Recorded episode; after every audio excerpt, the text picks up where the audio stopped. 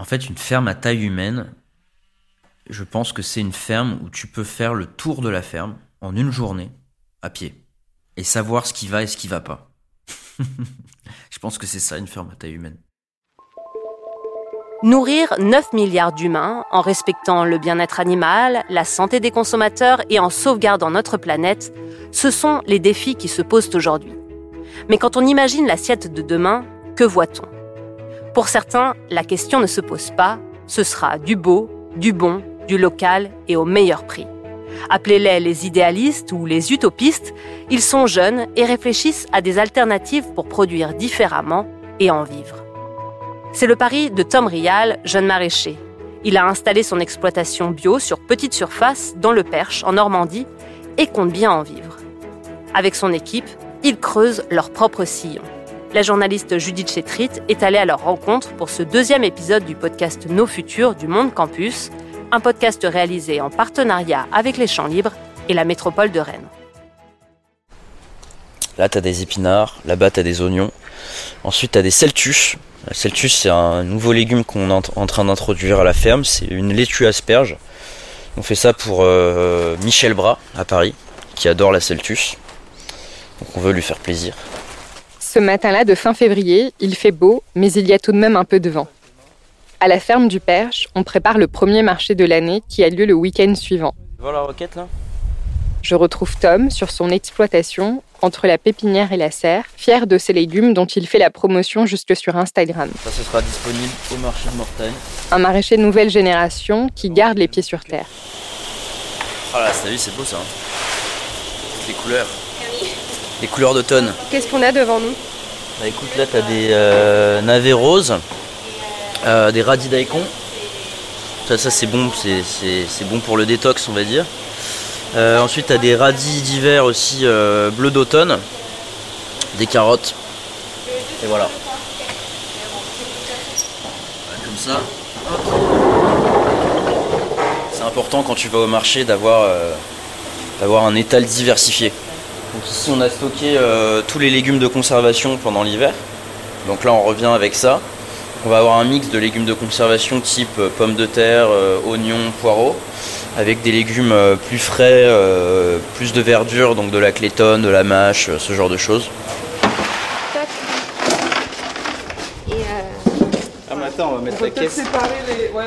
Alors moi j'ai fait des études, puis j'ai travaillé en marketing à New York et à Montréal.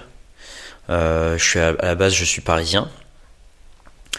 Et donc c'est vrai que personne ne me prédestinait à cette cette trajectoire, mais bon, après, c'est quelque chose qu'on voit de plus en plus, les gens qui changent un petit peu de métier. Puis moi, j'ai commencé quand même euh, le maraîchage euh, à 24 ans, donc je sais pas si on peut parler de reconversion, peut-être plutôt conversion. Moi, je voulais euh, travailler dehors, et je voulais faire un travail qui avait du sens. Donc l'agriculture, ça répondait à ces deux critères-là. Et un jour, j'ai vu le film de Cyril Dion Demain, et ça m'a introduit à la ferme du Bec et Loin, donc j'ai commencé à lire tous les bouquins qu'il y avait sur le bec et loin. C'est euh, une des premières fermes à pratiquer euh, la et à démocratiser la permaculture en France. Donc voilà, ça m'a beaucoup euh, inspiré. Je pense qu'ils ont inspiré beaucoup de gens. C'était un peu le rêve, tu vois, le bec et loin, la, la, ferme un peu paradisiaque. Et c'est là j'ai où j'ai connu Jean-Martin Fortier, un agriculteur québécois qui a démocratisé une méthode qui s'appelle le maraîchage euh, biologique sur petite surface. Et donc j'ai fait la formation euh, en ligne, la formation, la, masterclass de Jean-Martin. Si Tom l'appelle de son prénom Jean-Martin, c'est parce que l'agriculteur est une star au Canada grâce à ses méthodes de maraîchage. Et il est désormais son associé. C'est en découvrant ses livres il y a quelques années que Tom a décidé de se former. D'abord dans d'autres fermes, puis il a fait le grand saut à 25 ans en décidant de se lancer. Sa famille a racheté 5 hectares à côté de la résidence secondaire que Tom fréquente depuis son enfance. Et c'est seulement sur un hectare de terrain, à savoir 10 000 mètres carrés, que Tom s'est installé. Car c'est ça, le fondement du maraîchage biologique sur petite surface de Jean-Martin Fortier, cultivé sur un espace réduit. Et bien entendu, pas de pesticides ou d'engrais, mais une gestion minutieuse et resserrée des sols et une rotation des espaces de production empruntés à la permaculture. Grâce à ces méthodes, la ferme du Perche incarne un projet pilote pour la France. Et donc Jean Martin, il a une, un cours en ligne qui s'appelle la masterclass du jardinier maraîcher. Donc nous, tous nos documents, ils, proviennent de cette formation-là. Parce que ces méthodes, elles viennent des maraîchers parisiens du 19e siècle. Donc en fait, à l'époque, euh, les maraîchers, avaient des problèmes de, foncier. Et du coup, ils devaient produire sur petite surface. Ils sont un peu eux qui ont inventé toutes ces techniques-là. Et après, tu un Américain qui s'appelle Elliot Coleman, qui est revenu en France pour euh, réapprendre ces méthodes-là. Et qui les a transmises ensuite à Jean Martin. Et donc là, on revient un peu aux sources Surtout que le Perche, c'est une terre d'émigration québécoise, donc c'est amusant. C'est la saison du rangement.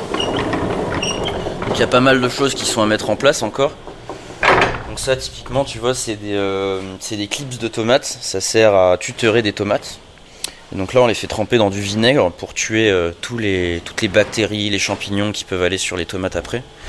Donc ça, ça nous permet bah, de pas traiter, euh, de pas mettre de produits et d'avoir des tomates en bonne santé. Parce que la tomate, c'est le plus important pour le maraîcher. Il faut pas rater les tomates. C'est le légume que vous vendez le plus? Ouais.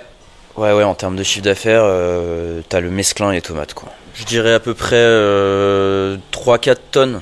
3-4 tonnes. En fait, ça dépend, puisqu'on en fait en serre. Donc en serre, on va sécuriser notre production pour être sûr d'en avoir. Mais on en fait aussi en plein champ. Et en fait, en, des tomates de plein champ en Normandie, c'est très risqué. Donc t'as à peu près une chance sur deux de réussir. Donc voilà, une année sur deux, on a, des, on a beaucoup de tomates, une année sur deux, on en a un peu moins. L'année dernière, vous en avez eu? Non. Donc cette année, ça devrait être positif Oui, bah oui, forcément. Mais oui, l'année dernière, c'était une année très très très pluvieuse. Euh, il y a beaucoup de maraîchers qui ont eu du mal euh, dans le nord de la France. Beaucoup d'humidité, donc beaucoup de maladies. Euh, beaucoup de maladies quoi. Donc voilà. Ici, c'était une prairie pâturée. Tu avais à peu près 5 vaches hein, sur 5 hectares, donc 5 vaches qui, broutaient un peu de l'herbe, c'était loué à un exploitant agricole. Et donc nous on a eu de la chance parce qu'on est arrivé sur une terre euh, qui, est, qui, est, très très bonne. Tu vois, c'est une terre argileuse, euh, limoneuse. Et donc nous c'était cool parce qu'on a pu passer en bio directement. Parce qu'on avait une prairie pâturée. Et on avait un sol du coup très riche. Le perche à la base c'était des vignes. Ensuite c'est passé au cidre les choses, parce que le pommier est plus adapté à nos climats. Mais ici, non, tu as beaucoup de grandes cultures, grandes cultures céréalières, donc tu vois, mon voisin là, il doit avoir 300 euh, hectares, et euh, lui, il est sur des rotations euh, classiques, donc colza, blé, ce genre de choses. et pesticides, agrochimie, etc., etc. Tu vois. Mais c'est pas parce qu'il fait ça que je m'entends pas très bien avec lui et que que c'est pas du bon voisinage. C'est juste que bah on n'a pas la même façon de voir les choses. Ensuite, nous, on n'a pas de tracteur, donc c'est une des spécificités du modèle. Ça nous permet de cultiver sur une très petite surface en densifiant les cultures et donc du coup de faire moins de pas, encore une fois. sur un hectare, on arrive à produire, euh, on a fait un calcul un peu à la louche euh, pour savoir combien de tonnes de légumes on arrivait à faire. Euh, il semblerait que l'année dernière, on a fait à peu près 60 tonnes de légumes sur un hectare, tu vois. Donc c'est pas mal. Quand il parle, Tom ajoute souvent un tu vois. Il aime vulgariser et transmettre ses pratiques de maraîchage, comme Jean-Martin l'a fait avec lui. Il décrit ses méthodes de travail et ses rendements sur des planches de production, toutes des bandes de largeur égale. À chaque légume, un itinéraire technique avec un espacement, un nombre précis de graines et des temporalités à respecter. Nous, on fonctionne en jardin. Un jardin, ça va faire à peu près 300 mètres carrés. Sur un jardin, tu as, as 10 planches de 75 cm avec 45 cm de passe-pied. Nos planches, elles font 25 mètres. Donc ça, c'est euh, un des facteurs de, la réussite de notre ferme aussi, c'est que tout est standardisé. Tous les filets sont standardisés, toutes les bâches sont standardisées, tout le système d'irrigation est standardisé. Et donc t'as pas à chercher euh, ton matériel en fait. Tout est pareil. On a à peu près 30 jardins, donc 9000 m2, plus euh, la serre qui fait 1000 m2. Donc tu arrives à 1 hectare.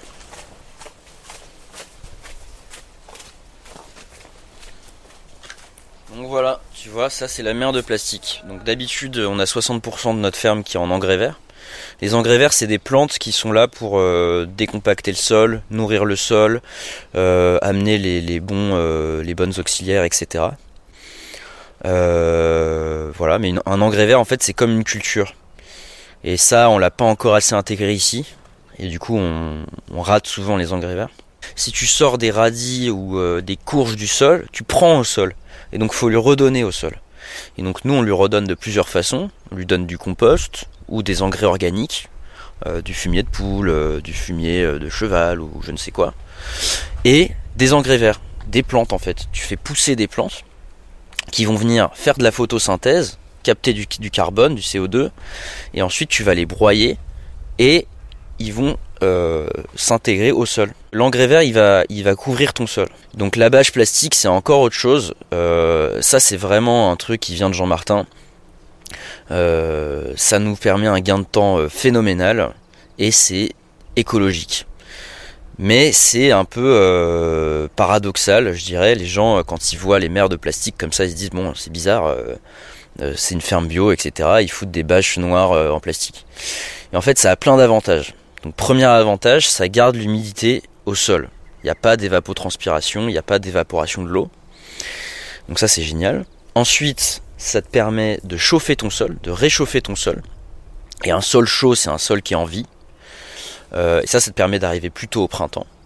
Ensuite, ça te permet, bah, par exemple, quand tu fais un engrais vert et que tu le broies, il faut que cette matière soit digérée. Et donc là, par exemple, la bâche noire, ça permet euh, vers de terre de venir manger la matière et de l'incorporer au sol. Ils vont pas se faire manger par les oiseaux, euh, ils, vont être, ils vont penser que c'est la nuit, qu'ils sont tranquilles, donc ils vont faire leurs petites affaires. Et on a énormément de vers de terre quand, quand on retire une bâche noire. Nous, ça va nous permettre d'arriver avec un sol nickel pour implanter des cultures. Avec ses six salariés, Tom entame sa troisième saison et vise les 200 000 euros de chiffre d'affaires pour être à l'équilibre. La technique de maraîchage fortier doit en effet permettre d'être rentable et de vivre de ses récoltes. Bonjour. Bonjour.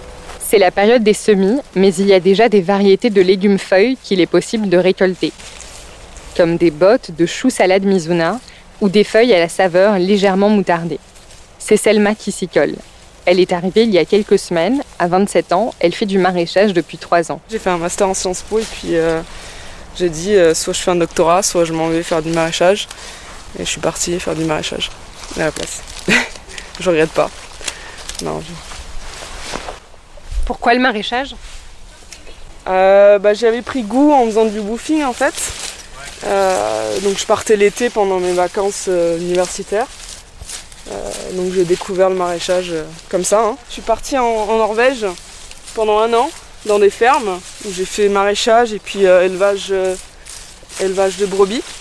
donc voilà, hein, c'est juste le fait d'être sur place, d'apprendre sur le terrain en fait, ça a été la meilleure chose. Et puis forcément quand on est intéressé, on lit, on lit des livres aussi, etc. Donc on apprend un peu la théorie, mais c'est la meilleure façon d'apprendre, c'est d'être sur une ferme. Il n'y a pas de n'y a pas de meilleur moyen, euh, comme beaucoup de métiers en fait. Hein. Mais non, euh, comme beaucoup de, de maraîchers, j'ai pas de diplôme euh, dedans. Hein. et puis, ben, en fait, le fait d'être dehors et puis d'être proche du produit aussi. Et parce que ça fait sens aujourd'hui. Hein, en maraîchage, bon, il y a énormément de travail, notamment parce que quand on est non mécanisé. Mais les animaux, il faut être là tous les jours. Il y a moins de travail par jour, mais il faut y être tous les jours, toute l'année. Euh, à part si on abat euh, tout son troupeau ou tous les poulets. Hein, mais euh, là, on a un peu plus de liberté, notamment l'hiver. Hein, on peut prendre du repos l'hiver. donc ça a des avantages, même si c'est difficile et c'est un des métiers où enfin, des métiers agricoles où on gagne le moins par nombre d'heures travaillées en fait. Hein, tout ce qui est pour le marché. Ouais. Puis tu me montres, euh, vous, vous mettez où, euh, machin, les, les, parasols. Ok, bah, on fera un tour du camion et je te montre. On, le fait ensemble, comme ça je. Pas de soucis. À 24 ans, Camille est la plus ancienne de la ferme. Comme Tom, elle a commencé très peu de temps après ses études. Nous ici, on est payé au SMIC, mais on est très privilégié. On a un statut qui est très privilégié. On est salarié. Euh, moi, je suis en CDI. Enfin, dans le milieu agricole, c'est des choses qui sont rares. Euh, c'est pas un métier où on valorise pas les légumes, donc euh, en fait euh, c'est compliqué de, de, se payer beaucoup plus que ça. Mais c'est, je pense que c'est pas non plus très courant dans le maraîchage. Et qu'est-ce qui fait la particularité en fait de ce métier aujourd'hui pour vous? C'est un métier où on apprend tout le temps. Enfin, ça apprend vraiment l'humilité et ça marche jamais comme on veut. Il faut tout le temps s'adapter. Mais du coup, c'est vraiment passionnant parce que les domaines d'apprentissage sont infinis. Et c'est moi, c'est ce qui m'a attiré dans ce métier, quoi. C'est un engagement physique parce que c'est nous on n'est pas mécanisé donc euh, on fait tout à la force du corps, c'est fatigant.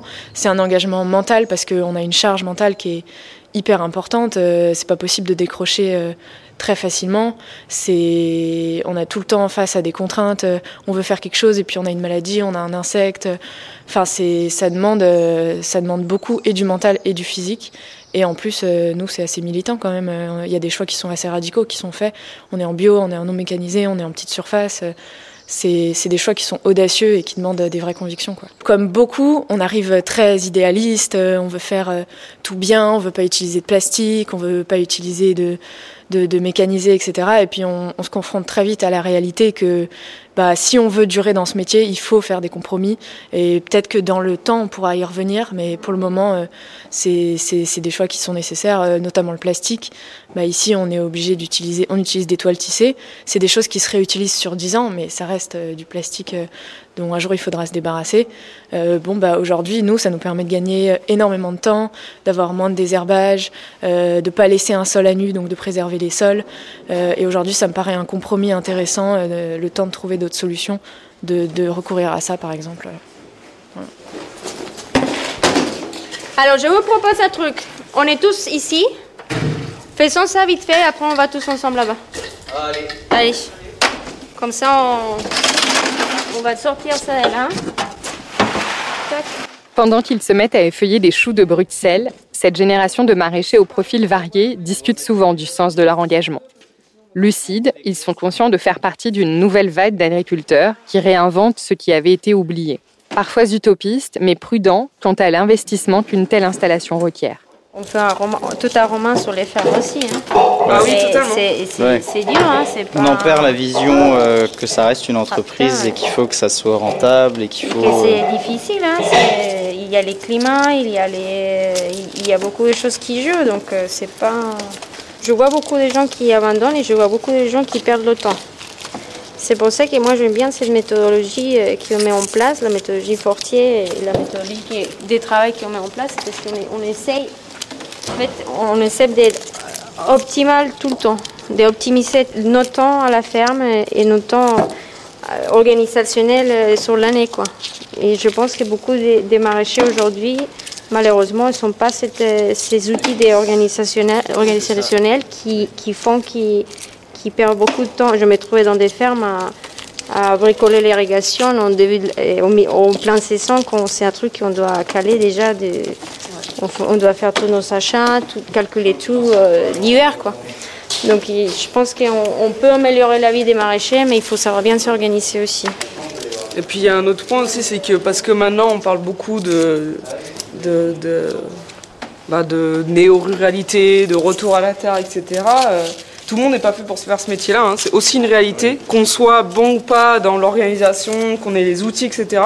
Ça ne veut pas dire, ça ne garantit pas du tout un, un succès personnel parce que euh, peut-être qu'on n'est pas fait pour ça. ça c'est pas parce qu'on sait faire du pain que ben, on va avoir une boulangerie. Et, euh, et c'est hyper important de se rendre compte, de savoir si on est fait pour ça. Euh, avant de se lancer euh, personnellement parce que euh, après ça a des conséquences quoi. Je, connais, euh, je connais, des gens, pour, juste pour suivre ton fil d'idée, je connais des gens qui, qui, qui avaient le rêve de s'installer mais ils ne se sont pas bien formés. Et ça c'est notre souci, qu'on fait, on fait, on fait une formation d'une semaine, ou deux semaines, ou de woofing, on pense qu'on sait tout, mais ce métier-là, il est compliqué, il est complexe, il faut, faut, il faut l'expérience, il faut vraiment et c'est une multitude de, compétences aussi. Euh, c'est pas juste euh, savoir faire un transplant, euh, c'est pas qu'une question technique maraîchère ou agriculturale selon son métier, mais c'est bah, voilà quoi. Il faut savoir, il faut savoir faire de la comptabilité, il faut savoir être bon avec les clients, il faut savoir communiquer. Il y a plein de, de compétences qui n'ont rien à voir avec l'agriculture en, soi et qu'il faut savoir maîtriser ou avoir quelqu'un qui est capable de les maîtriser pour pouvoir réussir. C'est beaucoup plus compliqué que euh, juste avoir un potager. Euh.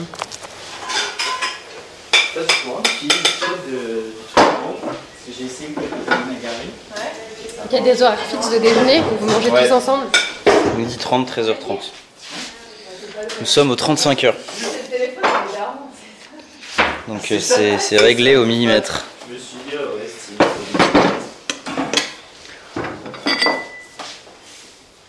D'accord.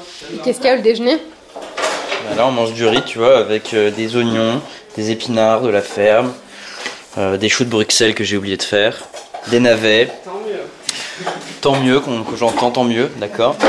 Euh, de la clétonne, des épinards en salade, avec un peu de moutarde, tu vois. Ça, c'est de la moutarde. C'est pas des graines hein, qu'on connaît, mais c'est des feuilles, c'est très très bon. Donc voilà, on mange beaucoup de légumes. On n'est pas découragé aujourd'hui parce qu'on sent qu'il y a, on sent les gens de plus en plus intéressés. Euh, on sent euh, des gens qui veulent faire ce métier, qu'il y a du, du, renouveau dans, dans, l'agriculture, ça c'est super. Et, euh, et, les gens, les, citoyens, moi mes amis, ma famille qui n'y connaissaient rien avant, comme moi, maintenant commencent à s'y intéresser, euh, même des inconnus ils m'en parlent, donc euh, les gens commencent à comprendre et c'est hyper satisfaisant. Voilà, je pense qu'on est dans une dans une époque de changement et donc c'est super, tant mieux.